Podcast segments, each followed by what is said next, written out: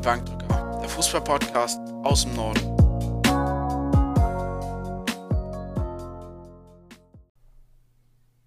Hallo und herzlich willkommen zur 14. Ausgabe des Podcasts Die Bankdrücker, der Fußball-Podcast aus dem Norden.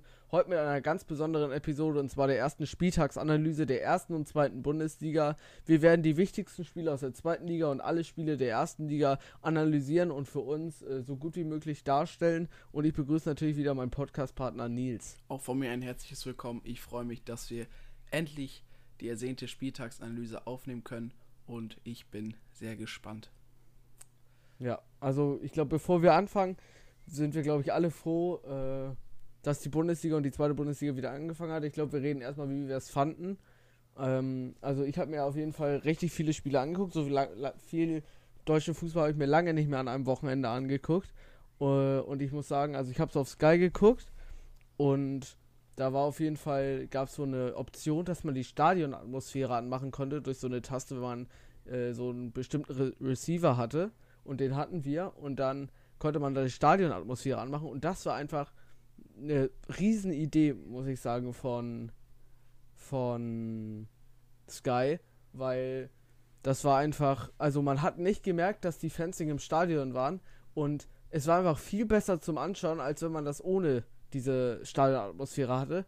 Und es war auch abgestimmt. Also wenn die Konferenz gewechselt hat zu einem anderen Spiel, dann war da auch andere Sprechchöre und beim Tor war das auch direkt äh, so Schreier, also das war echt Wahnsinn und ich habe keinen Unterschied gemerkt als Zuschauer und das fand ich eine richtig äh, klasse Sache. Dazu muss ich sagen, ich wusste gar nicht, dass es die gibt.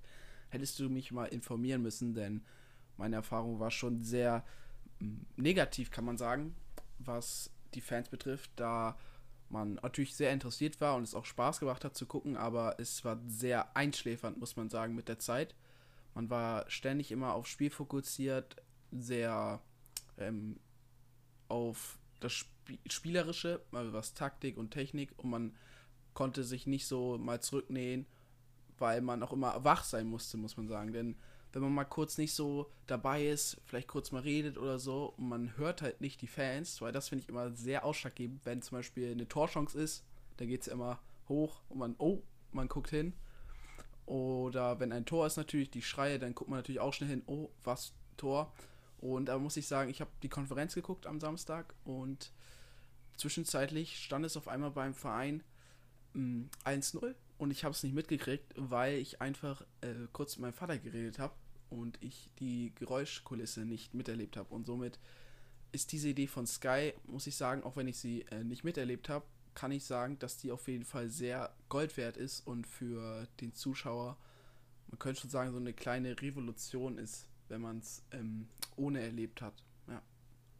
Ja, also ich muss auch sagen, das war echt eine klasse Idee. Also wir haben hatten das ja, also ich habe es auf Instagram gesehen, als sie es gepostet haben. Und das hat den Spieltag einfach so belebt. Und ich habe mir das aktuelle Sportstudio dann noch angeguckt am Abend. Und da habe ich das halt äh, ohne gehört. Und da muss ich auch sagen, das war echt langweilig. Auch wahrscheinlich, weil ich die Spiele schon kannte, aber da war halt gar keine Stimmung. Und dass, wenn die Bundesliga dann weitergeht nächste Woche, wovon man ja gerade ausgeht, dann äh, ist das auf jeden Fall eine geile Sache und mache ich auf jeden Fall nochmal an. Und ich glaube, so viel dazu, also wie wir äh, den Einstand fanden. Und jetzt kommen wir direkt mal zum ersten Knallerspiel der zweiten Liga. Und zwar der äh, erstplatzierte Arminia Bielefeld hat gegen den VfL Osnabrück äh, zu Hause gespielt in Bielefeld. Und das war echt ein Knallerspiel. Also ähm, Bielefeld ging in der 17. Minute durch Fabian Klos äh, in Führung und hat das Spiel auch bestimmt. Es gab kein, kein Risiko. Am Ende wurde das Spiel durch ähm, Osnabrück sogar und durch Bielefeld durch die vielen Wechsel, da man ja jetzt fünfmal wechseln kann anstatt dreimal, auf jeden Fall äh, verzögert. Und dann gab es noch die Riesenüberraschung, und zwar hat in der 90, äh, 94. Minute Alvarez mit einem Rechtsschuss äh, getroffen, also ein richtiges Traumtor. Und das war auf jeden Fall überraschend. Da ist der Kommentator auch echt ausgerastet, weil das war so äh, nicht vorhersehbar, weil die haben das halt echt äh, bestimmt. Und die wo wollten halt auch Zeit von der Uhr nehmen, weil dann haben sie ja noch in der 90. plus 1 gewechselt, also Bielefeld. Und das war auf jeden Fall hart. Da hätten die Big Points landen können, da wir auf die anderen Spiele auch noch zu sprechen kommen, aber die Top 3 auf jeden Fall Punkte liegen gelassen haben. Und das wäre so eine Art Vorentscheidung wahrscheinlich schon für Bielefeld gewesen. Daher doppelt schmerzhaft. Und ja, also ich hätte es Bielefeld auf jeden Fall gegönnt, weil die spielen einfach eine riesen Saison und hab, waren das Spiel auch wieder überlegend. Aber wenn man die Dinger vorne nicht macht, kann man natürlich vorne auch eins kriegen, ne? Äh, hinten meine ich. Äh, ja. Was man dazu noch sagen muss, wenn man jetzt auf die Statistiken guckt, da denkt man eigentlich, dass Osnabrück schon besser war. Die haben nämlich 10 Schüsse aufs Tor und Bielefeld nur 6. Jedoch ist es dann wieder äh, ein krasser Unterschied. Das ähm, finde ich, das ist immer wichtig, das Spiel zu sehen und nur auf die Statistik, Statistiken zu gucken, weil du meinst ja jetzt, Bielefeld war klar überlegen. Die hatten auch mehr Ballbesitz. Aber äh, es fühlte sich ja nicht so an, dass Osnabrück da 10 Torchancen hatte. Und somit merkt man auch da wieder, es ist wichtig, das zu gucken. Und zudem muss man sagen, dass Arminia Bielefeld für mich Glück im Unglück hatte. Natürlich richtig unglücklich, dieses 1-1. Aber natürlich hatten sie jetzt auch Glück, dass die anderen zwei, da kommen wir gleich drauf zu sprechen, auch nicht wirklich gepunktet haben, weil der Unentschieden gespielt. Und somit ähm, hat Arminia Bielefeld meiner Meinung nach Glück im Unglück. Natürlich ist es extrem bitter, wenn man überlegen ist, äh, unentschieden, unentschieden zu spielen, aber ähm, ja, dadurch, dass die anderen Punkt, äh, Vereine nicht gepunktet haben, kann man damit, denke ich mal, leben.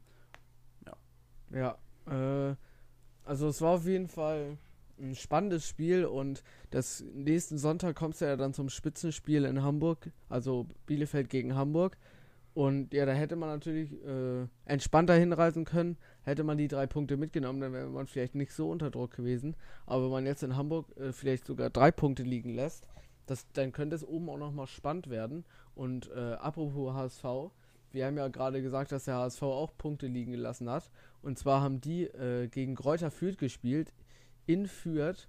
Und da gab es auch äh, Nachspielzeit-Trubel. Und zwar äh, führte der HSV 2 zu 1 und dann kam Harvard Nielsen, noch bekannt äh, früher von Braunschweig, und äh, schenkte dem HSV äh, noch das Ding ein. Selbst der Torwart war schon mit vorne, also das war wirklich Last Minute, genau wie bei äh, genau wie bei Arminia Bielefeld. Und ich bin auf jeden Fall äh, erleichtert, weil ich hoffe natürlich, dass der HSV nicht aufsteigt. Ich bin nicht so ein, ich bin eher äh, der St. Pauli-Fan in Hamburg. Da sieht Nils wahrscheinlich ganz anders, aber ich habe mich auf jeden Fall gefreut, weil Kräuter führt. Äh, ist auf jeden Fall, also hatte sich das verdient, fand ich. Und der Torwart sah natürlich auch nicht ganz so gut aus bei den Gegentoren. Meinst du Heuer Fernandes oder? Ja.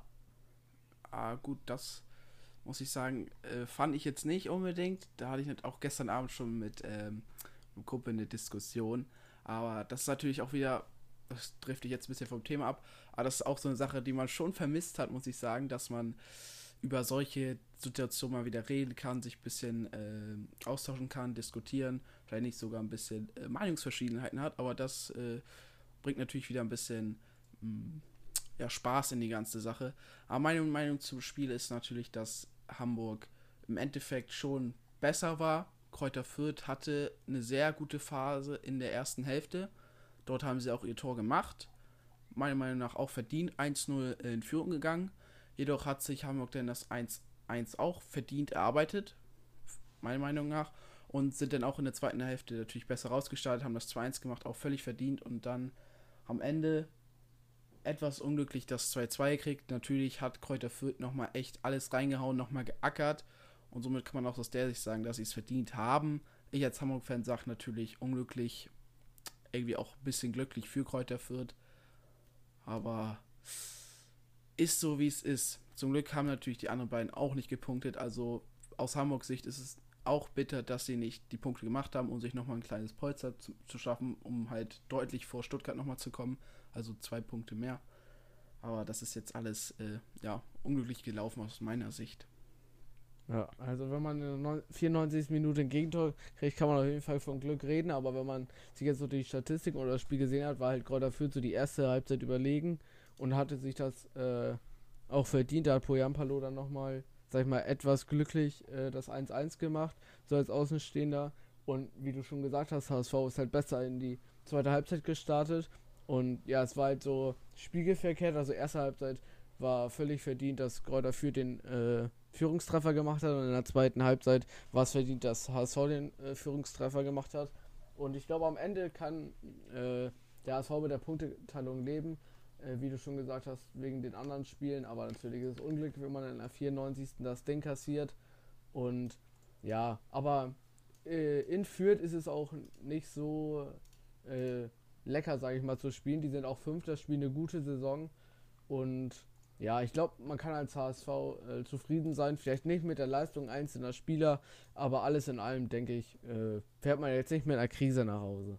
Mm, ja, auf jeden Fall. Ich würde sagen, wir kommen jetzt zum äh, Stuttgart-Spiel. Stuttgart gegen Wien, Wiesbaden.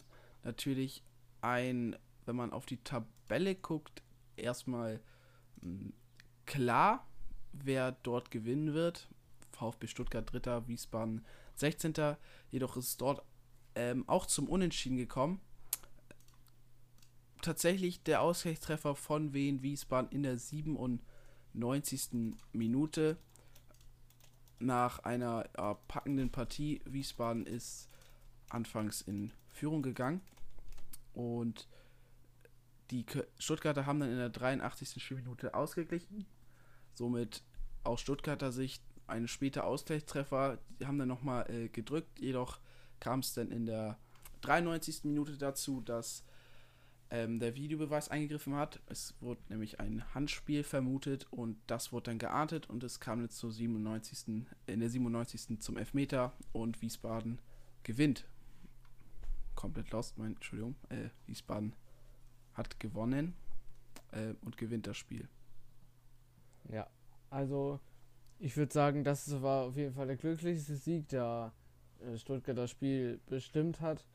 Und ja, aber die haben das Ding halt einfach nicht gemacht, konnten froh sein, dass sie überhaupt den Ausgleich gemacht haben. Der war aber dann auch hochverdient. Aber äh, ich bin ein Wiesbaden-Sympathisant, weil da mein äh, Lieblingsstürmer, sage ich mal, spielt aus der zweiten Liga, nämlich Manuel Scheffler. Der hat früher bei Kiel gespielt und da fand ich den echt äh, klasse. Der ist ja jetzt auch super erfolgreich und macht viele Tore für äh, Wiesbaden und wenn man den halt im Sturm hat, da muss man immer aufpassen und da hat es halt in der 50. Minute äh, dann das erste Mal geklingelt durch Scheffler und ja, die waren auf jeden Fall super effektiv, Wiesbaden und wenn die so weiterspielen, schaffen sie vielleicht noch äh, die Rettung und das war auf jeden Fall ein Big Point gegen Stuttgart, den dritten Platz zu gewinnen. Und ja, da sieht man auf jeden Fall, was möglich ist. Lag auch vielleicht daran, dass sie sich besser vorbereitet haben oder einfach die bessere Möglichkeit hatten, sich vorzubereiten. Muss dazu auch sagen, dass ähm, Stuttgart, natürlich für die ist das jetzt der,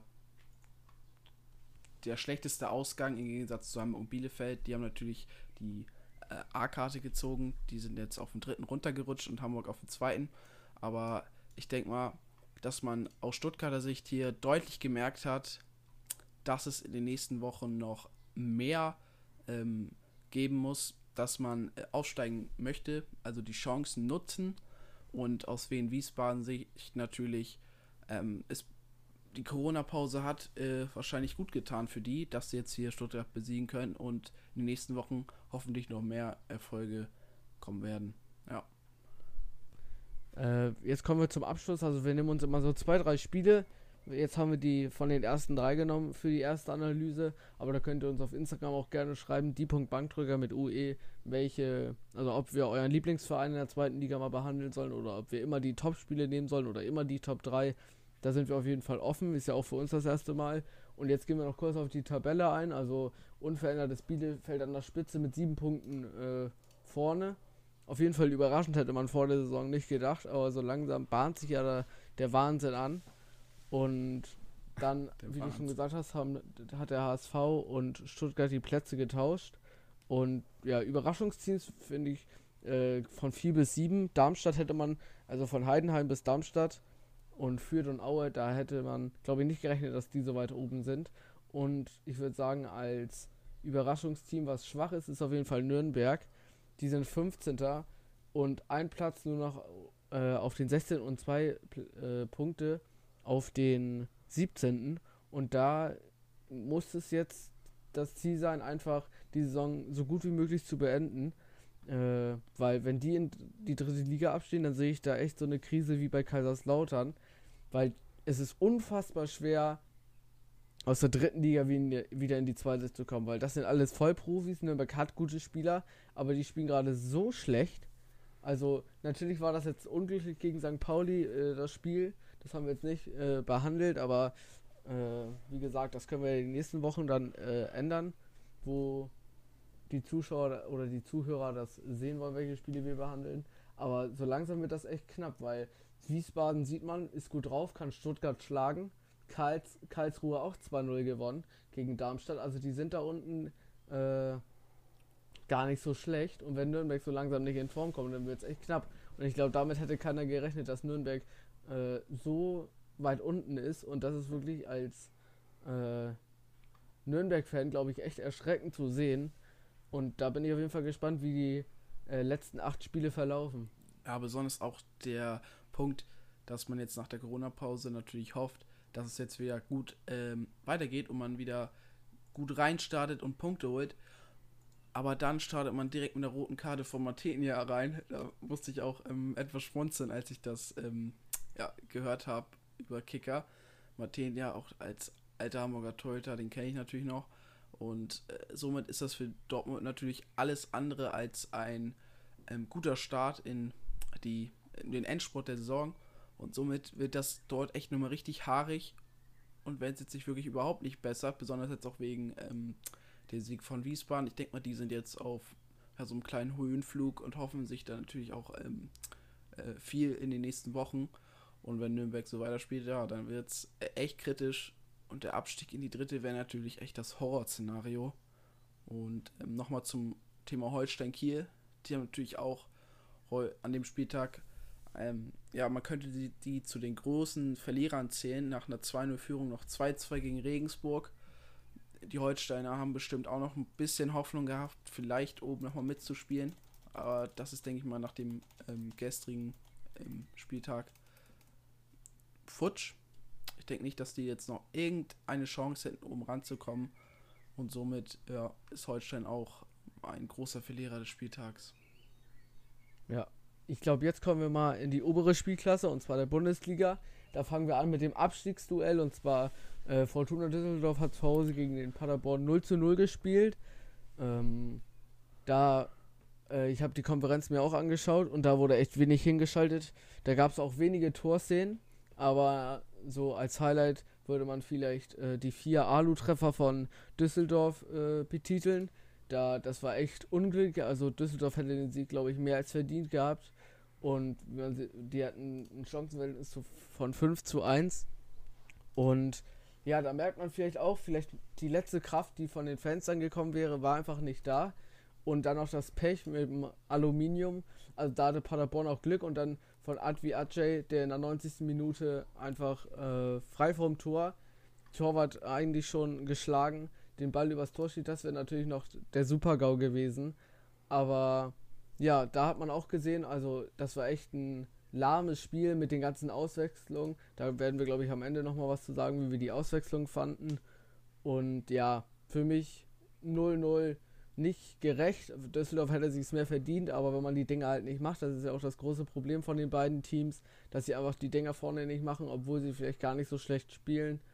Und ja, ich bin gespannt. Ich glaube, für Paderborn wäre das der Lucky Punch gewesen und sie hätten vielleicht nochmal oben angreifen können. Aber äh, ich denke, für Paderborn wird es so langsam enger und enger. Düsseldorf ist natürlich noch mitten im Kampf um, den, um die Relegation.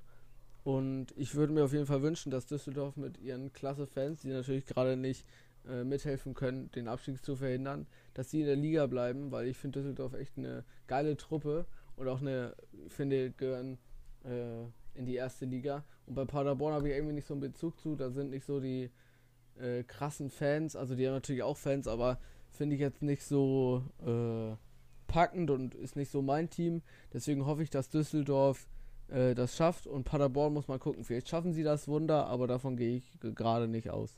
Ja, was ich zu Paderborn sagen muss, ich finde den Trainer von Paderborn, der ist eine, schon eine starke Persönlichkeit und ich würde mich sehr freuen, wenn der nächstes Jahr nochmal in der Bundesliga dabei ist.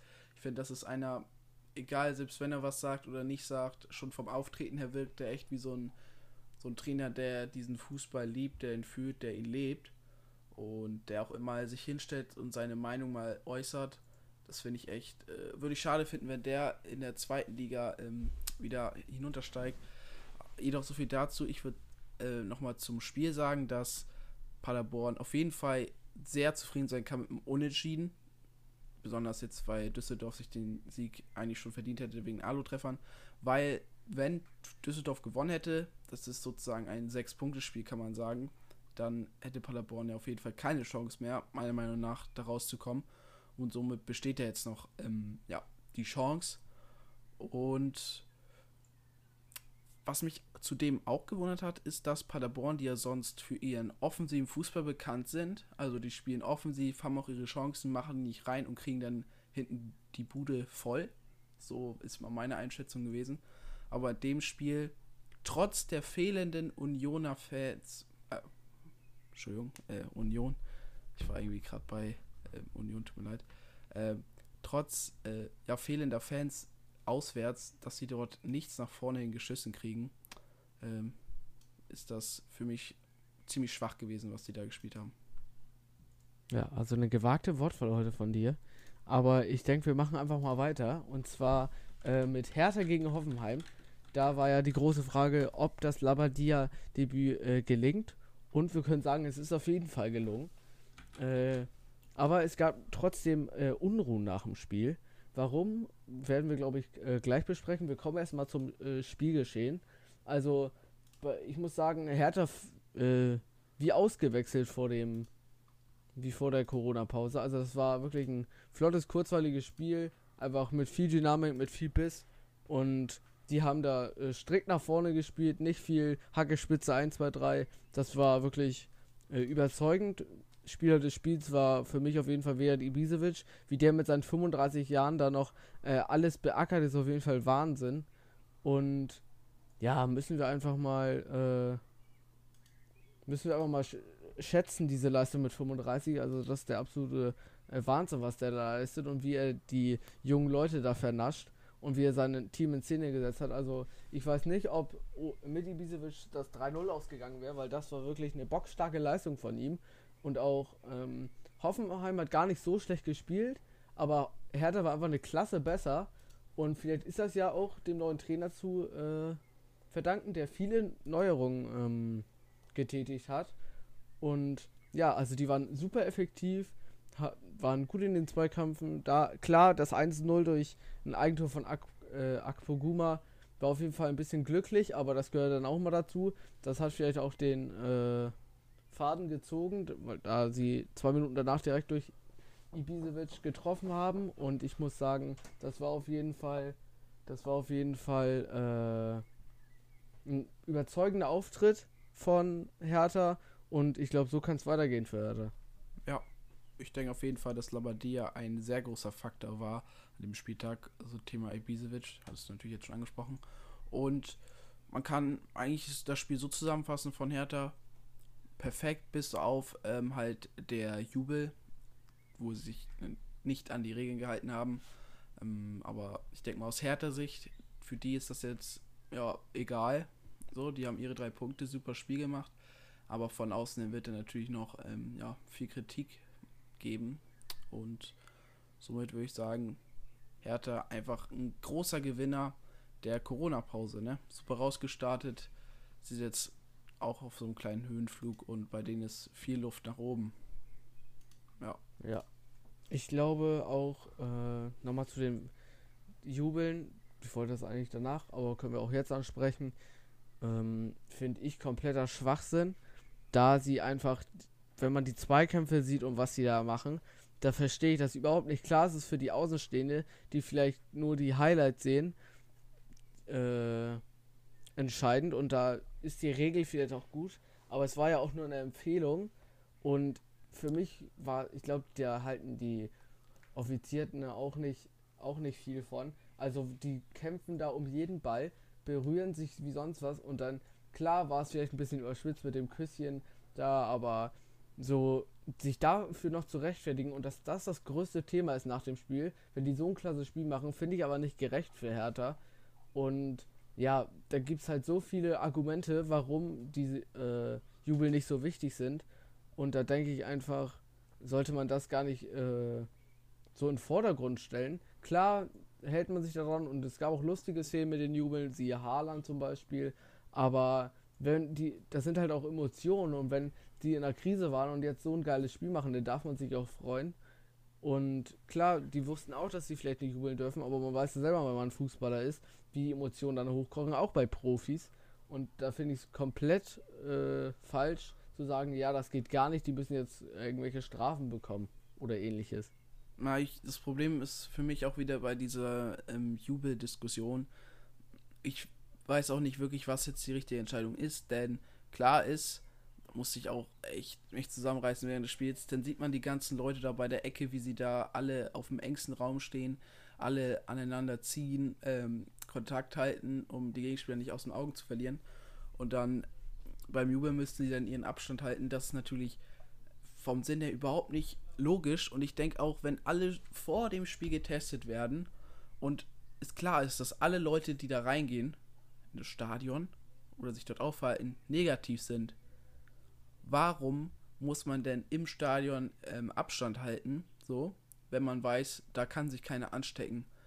Aber dann ist natürlich wichtig, dass der Fußball den ähm, Verantwortlichen, zum Beispiel der Politik und ähm, den ganzen Leuten, die zuschauen, ähm, das Vertrauen geben, dass der Fußball sich ordentlich verhält. Also dass der Fußball auch zu Recht spielen darf. Also dass diese Symbole wie Abstand halten und so, dass das nicht vernachlässigt wird, dass Leute, die zugucken, sich denken, warum müssen die jetzt nicht den Abstand einhalten, zum Beispiel beim Jubel. Da wird es natürlich am meisten klar. Ich denke mal nicht, dass viele das so ähm, stören würde, wenn die jetzt bei einer Ecke stehen, aber das ist halt äh, auch wieder äh, persönliche Meinung. Aber ich denke mal, du weißt, was ich meine. Das ist einfach diese Symbole, die damit verkörpert werden, auf ähm, das Umfeld ähm, sehr wichtig sind, dass die eingehalten werden. Und zum Beispiel, dass man halt beim Jubel sich nicht da irgendwie die ganze Zeit umarmt, damit nicht alle von außen denken, natürlich, warum darf ich das nicht oder und warum dürfen die das jetzt? Und das halt wirklich gerechtfertigt wird, okay, die dürfen spielen, weil die sich an die Regeln halten. So, wenn das jetzt halt nicht der Fall ist, ist das ein Grund, ähm, dort drüber zu diskutieren. Meine Meinung nach. Ja. Also ich glaube, mehr gibt es dazu auch nicht zu sagen. Wir wollen es ja auch nicht so in den Vordergrund heben. Deswegen machen wir direkt weiter mit dem nächsten Spiel. Und zwar der Tabellensechste Wolfsburg hat auswärts gegen Augsburg den 14. gewonnen. Äh, last Minute durch den Joker Daniel Ginczek. Und ich glaube, wir fangen direkt mal bei dem Tor an. Und zwar äh, für die Leute, die es gesehen haben, das war einfach eine boxstarke Vorlage vom Babu. Der hat sich den Ball rechts zu, zu äh, gelegt und dann ist er links vorbeigelaufen und bringt eine scharfe, flache Flanke auf den zweiten Pfosten, wo Daniel Ginczek dann steht, wo ein Joker stehen muss. Und das war auf jeden Fall ein geiles Spiel, würde ich, muss ich sagen. Also das wurde auch viel gezeigt in der Konferenz, weil auch viel passiert ist. Da war der Videobeweis auf jeden Fall auch am Start. Der Udokai, äh, Tor äh, nach dem Freistoß annulliert wurde. Und ja, ich würde sagen, äh, das Unentschieden wäre gerecht gewesen, da äh, das Tor durch Jetwei war dann auch irgendwann überflüssig. Da hat Castells auch nicht so gut ausgesehen, auch wenn es natürlich äh, eine schnelle Reaktion war. Aber trotzdem, das Tor wurde dann auch noch Jetwei gut geschrieben. Das wurde erst als Eigentor gewertet. Und in der 43. Minute, 43. Minute kurz vor der Halbzeit, hat Renato Steffen, der gefühlte 1,20 groß ist, ein Kopfballtor auf 16 Meter komplett äh, reingemacht. Und da meinte er auch, das äh, hätte er trainiert. Und er meinte, ja, das sieht immer so leicht aus, aber es steckt viel Training hinter. Und da hat er auf jeden Fall recht, würde ich sagen. Für mich war das ein richtig gutes Spiel, ein Highlight vom Spieltag. Und gönne ich Wolfsburg auf jeden Fall auch Daniel Ginczek, dass er endlich mal wieder trifft und dem verletzten Wout Weghorst ein bisschen Konkurrenz macht. Und vielleicht steht er ja nächste Woche schon äh, in der Startelf. Mal sehen. Ich hoffe es für ihn, weil ich finde es echt ein sympathischer Spieler. Und ja, da waren die Jubel auf jeden Fall, äh, da waren die Jubel auf jeden Fall alles in, in Ordnung. Und am Ende ist es der Dreier für Wolfsburg und Augsburg geht mit leeren Händen davon. Ist auf jeden Fall doppelt bitter und ja, auf jeden Fall war das ein Hammerspiel. Ja, für mich eindeutig das ähm, Highlight des Spiels auf jeden Fall der Kupfer von, Renato, von Renato Steffen. Da war echt ähm, sehr, sehr unerwartet, dass er den da reinmacht, aber an sich, meiner Meinung nach, äh, verdienter Sieg für Wolfsburg. Bitter für Augsburg, aber ja, Wolfsburg hat sich da meiner Meinung nach den Sieg verdient. Ich denke mal, du hast ja eigentlich schon alles soweit zu dem Spiel gesagt. Deshalb würde ich mit Leipzig-Freiburg weitermachen. Die haben 1-1 gespielt. Ähm, Freiburg ist sogar in Führung gegangen. Leipzig hatte nochmal das 1-1 in der 77. Spielminute durch Pausen gemacht. Und Freiburg wurde dann nochmal das Tor in der ähm, ja, letzten Minute des Spiels, kann man sagen, aberkannt nach einer Ecke. Und meiner Meinung nach ein glückliches 1-1 für Freiburg. Kann man einfach mal so sagen. Leipzig hatte so viele Chancen. Auch ähm, eine Situation, die, denke ich mal, in den Saisonrückblick kommt, ist von Lookman. Der hat, kann man sagen, drei Meter vorm Tor den Ball einfach mal elegant vorbeigeschossen. Und äh, auch die Ecke, also das Tor von Freiburg in der ersten Halbzeit, kann man sagen, ist auch ein Saisonhighlight. Das war sicherlich nicht so gewollt. Eine Ecke von Grifo rutscht durch und ähm, Gulde macht in das Tor mit der Hacke, mit der Wade. Ich weiß nicht wirklich, ob es auch so geplant war, wie er das da so wollte. Auch äh, für mich ein Highlight und ja, im Endeffekt ein glückliches 1-1 für Freiburg. Ja, also die erste Halbzeit muss ich sagen, hatte äh, Freiburg sich das 1 auf jeden Fall verdient. Die haben gut mitgehalten und in Leipzig auch ohne Fans äh, hat es auf jeden Fall Respekt verdient. Äh, Freiburg spielt ja auch wieder eine grandiose Saison, siebter Platz. Und ja, in der zweiten Halbzeit merkte man, dass Leipzig aber das fittere Team ist und auch ein bisschen mehr Qualität hat. Da wurde es auf jeden Fall äh, immer enger. Und dann Yusuf Paulsen, der zum ersten Mal als Kapitän aufgelaufen ist, hat dann das 1-1 für RB Leipzig gemacht. Und ja, in der Nachspielzeit äh, gab es ja noch mal ein bisschen Trubel. Da war ja dann die letzten Viertelstunde war ja nur noch äh, Leipzig am Drücker und in der no 93. Minute wurde, da gab es dann nochmal Freischuss für Freiburg und da war es dann soweit und dann hat Freiburg noch getroffen, aber das Tor wurde auch annulliert von Robin Koch.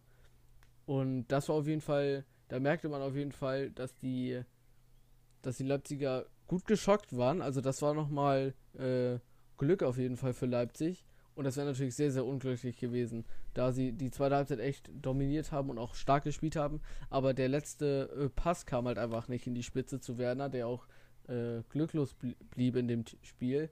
Aber insgesamt eine gute Partie mit vielen spannenden Szenen.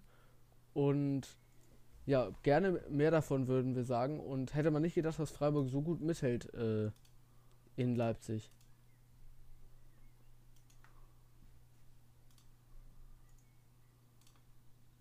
Ich glaube, wir machen einfach mal weiter äh, mit Köln-Mainz, äh, dem Karneval-Derby.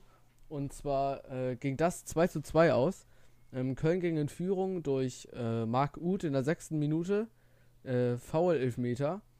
Und dann äh, gab es das 2-0 in der 53. Minute durch Florian Kainz.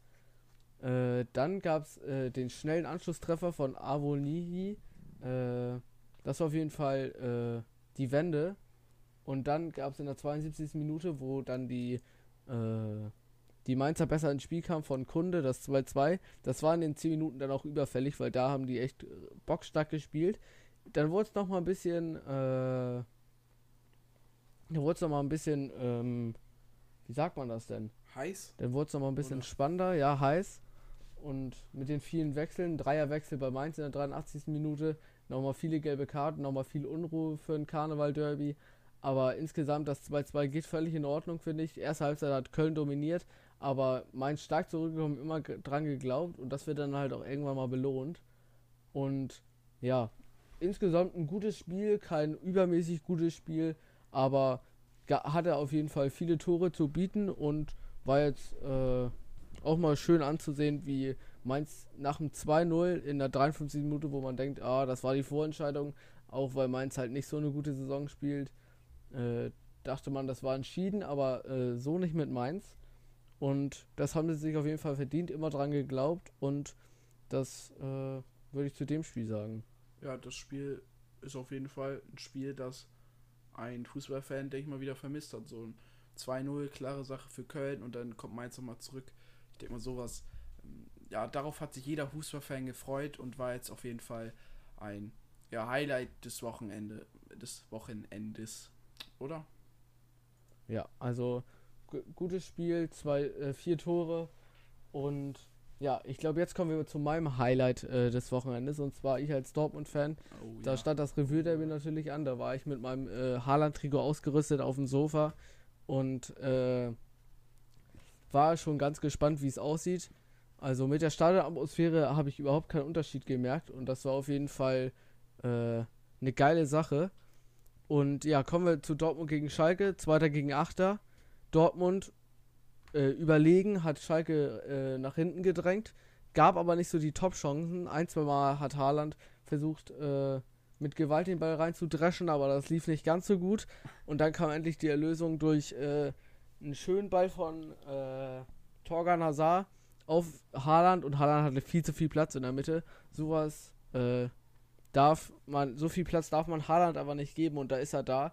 Und so ein Ding macht er halt einfach. Das ist halt die Klasse von ihm. Also der war schwer zu nehmen und den macht auch nicht jeder so. Mit dem Speed, den Torgan Hazard auf den Ball gegeben hat. Und da sieht man einfach, was der Junge mit 19 für eine Qualität hat. Den hätten vielleicht äh, auch andere Weltklasse-Spieler vielleicht nicht reingemacht. Und der trifft einfach alles. Und so langsam, glaube ich, ist das auch einfach kein Glück mehr, weil der netzt halt einfach. Und der hat so einen Torinstinkt. Und dann nochmal äh, kurz vor der Halbzeit hat Guerrero mit dem Linkschuss äh, trocken rechts unten durch einen äh, Aufbaufehler von Schubert profitiert, der einen unglücklichen Tag hatte. Ich glaube, der hatte sehr, sehr wenige Paraden. Und natürlich waren das auch gute Schüsse, aber trotzdem, das 2-0 geht voll und ganz auf seine Kappe. Und der sah an dem Spieltag aber nicht gut aus. Schalke war allgemein nicht so auf dem Platz. In der zweiten Halbzeit schon gar nicht. Also in der ersten Halbzeit ging es noch, aber äh, in der zweiten Halbzeit war das äh, komplett Katastrophe. Und ja, das merkte man dann auch in der Pause anscheinend nicht so eine gute Ansprache, da in der 48. Minute Torgan Hazard mit dem Rechtsschuss äh, das Ding zugemacht hat beim 3-0. Und dann hat Dortmund einen Gang zurückgeschaltet. Dann gab es noch ein äh, fantastisches Tor vom besten äh, Mann auf dem Platz, Guerrero. Also der war wie ausgewechselt. Vor der Pause hat er mir nicht so gut gefallen. Und ja, da hat Haaland wieder eine geile Vorberei äh, geil vorbereitet. Da hat John Joe Kenny auf Abseits spekuliert. Das war dann aber nicht so war genau im richtigen Moment gespielt und dann äh, gerade noch so Körper äh, verlagert und dann mit dem Au linken Außenriss in die rechte obere Ecke. Das war dann das 4-0. Da dachte man schon, oh, wenn die jetzt noch ein, zwei machen, dann wird es aber ganz bitter für Schalke. Aber so war es nicht. So, dann konnte sich Schalke ein bisschen stabilisieren, kam auch zu ein, zwei Chancen. Aber am Ende reichte äh, es äh, vorne und hinten nicht für Schalke. Und für mich als Dortmund-Fan ist natürlich ein Derby-Sieg immer was Schönes und auch überzeugend gespielt auch äh, für mich ein Highlight. Nach dem Spiel gehen die ja immer zur Südtribüne und das haben die jetzt auch gemacht.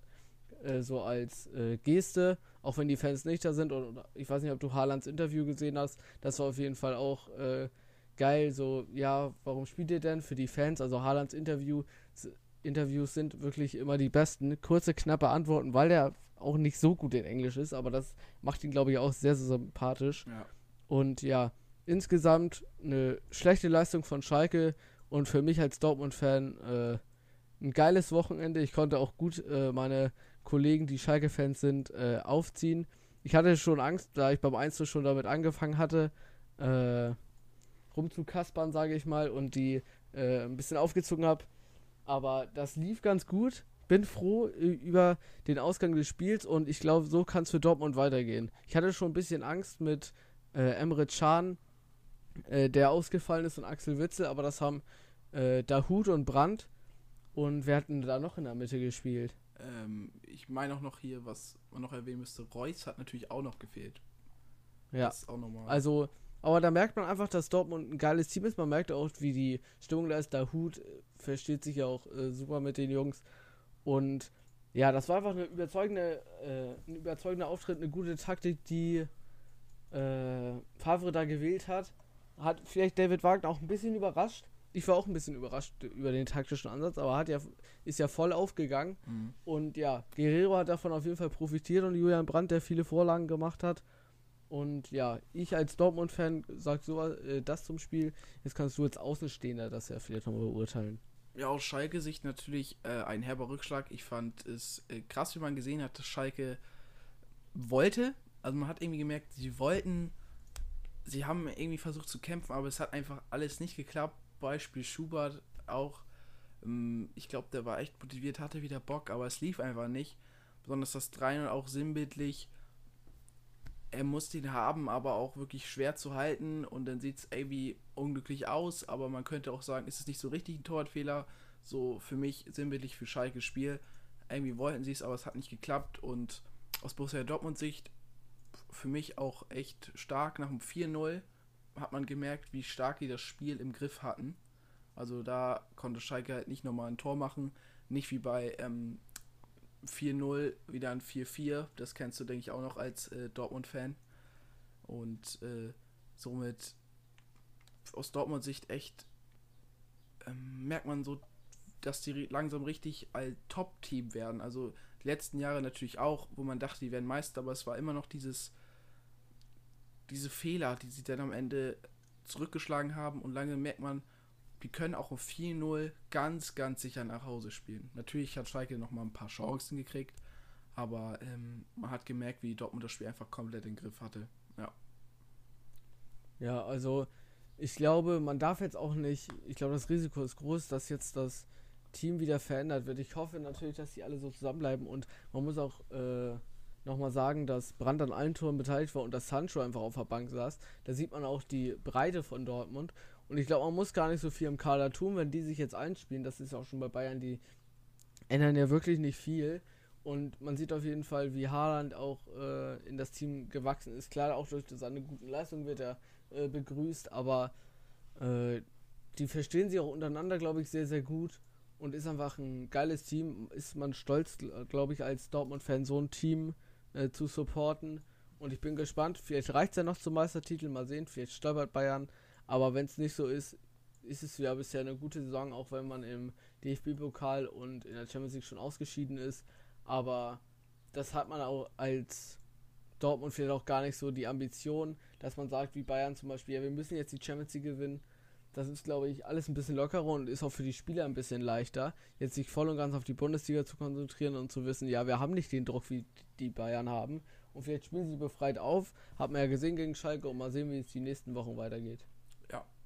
Und Thema Bayern würde ich sagen, machen wir auch mit dem Spiel von dem FC Bayern weiter. Bayern hat in Union Berlin 2-0 gewonnen, souverän gespielt. Union hatte nicht viele Chancen, wenn nicht sogar gar keine, könnte man ähm, streng genommen sagen. Also nichts krass Gefährliches. Und somit auch wieder sehr souveräner Auftritt. Eine, nennt man das? Eine, eine Machtdemonstration. Oder kann man das, ja, eine Machtdemonstration ja. vom FC Bayern München klar gezeigt, wer hier Meister werden möchte. Ähm, Lewandowski natürlich getroffen per Elfmeter und überraschend, oh, weiß nicht, ob es überraschend ist, aber war per Kopf sieht man auch nicht so oft. Also ich persönlich nicht.